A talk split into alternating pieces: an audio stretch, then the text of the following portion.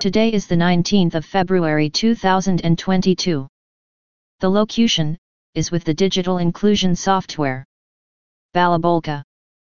Notice, visit our blog, Themes of Arts, Cultures, and Museums. Email address is museum2009.blogspot.com. Kincast number 184. Today's topic is Groundbreaking DNA study finds Vikings weren't all Scandinavian. Invaders, pirates, warriors The history books taught us Vikings were brutal predators who traveled by sea from Scandinavia to pillage and raid their way across Europe and beyond. Now cutting-edge DNA sequencing of more than 400 Viking skeletons from archaeological sites scattered across Europe and Greenland will rewrite the history books as it has shown. Skeletons from famous Viking burial sites in Scotland were actually local people who could have taken on Viking identities and were buried as Vikings. Many Vikings actually had brown hair not blonde hair. Viking identity was not limited to people with Scandinavian genetic ancestry. The study shows the genetic history of Scandinavia was influenced by foreign genes from Asia and southern Europe before the Viking Age. Early Viking Age raiding parties were an activity for locals and included close family members. The genetic legacy in the UK has left the population with up to 6% Viking DNA. The six-year research project, published in Nature Today, debunks the modern image of Vikings. CO first author Dr. Daniel Lawson from the University of Bristol played a pivotal role in the international research, led by the University of Cambridge and University of Copenhagen. Dr. Lawson said, the Vikings have an image of being fierce raiders, and they certainly were. What was more surprising is how well they assimilated other peoples. Scottish and Irish people have integrated into Viking society well enough for individuals with no Scandinavian ancestry to receive a full Viking burial in Norway and Britain. We studied two Orkney skeletons from Viking graves with Viking swords who share ancestry with present-day Irish and Scottish people, who could be the earliest Pictish genomes ever studied. Work from the School of Mathematics at the University of Bristol specialized in separating out very similar ancestries. People in Scandinavia during the Viking Age were relatively similar, but we developed advanced methods to separate their ancestries.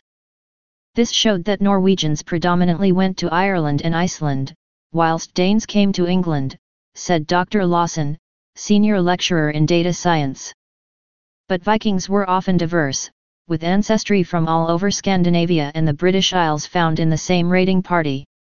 The Vikings coming to Britain and Ireland were part of a wider migration spanning several centuries. The word Viking comes from the Scandinavian term Vikingur meaning pirate. The Viking Age generally refers to the period from AD 800, a few years after the earliest recorded raid, until the 1050s, a few years before the Norman conquest of England in 1066. The Vikings changed the political and genetic course of Europe and beyond. Knut the Great became the King of England. Leif Erikson is believed to have been the first European to reach North America 500 years before Christopher Columbus, and Olaf Tryggvason is credited with taking Christianity to Norway. Many expeditions involved raiding monasteries and cities along the coastal settlements of Europe but the goal of trading goods like fur, tusks, and seal fat were often the more pragmatic aim. Lead author Professor Eske Willerslev, a Fellow of St. John's College at the University of Cambridge and Director of the University of Copenhagen's Lundbeck Foundation Geogenetics Center, said, We didn't know genetically what they actually looked like until now. We found genetic differences between different Viking populations within Scandinavia which shows Viking groups in the region were far more isolated than previously believed.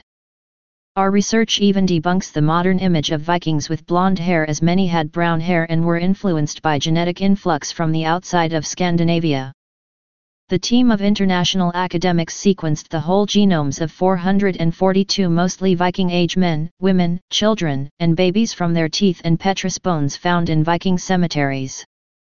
They analyzed the DNA from the remains from a boat burial in Estonia and discovered four Viking brothers died the same day.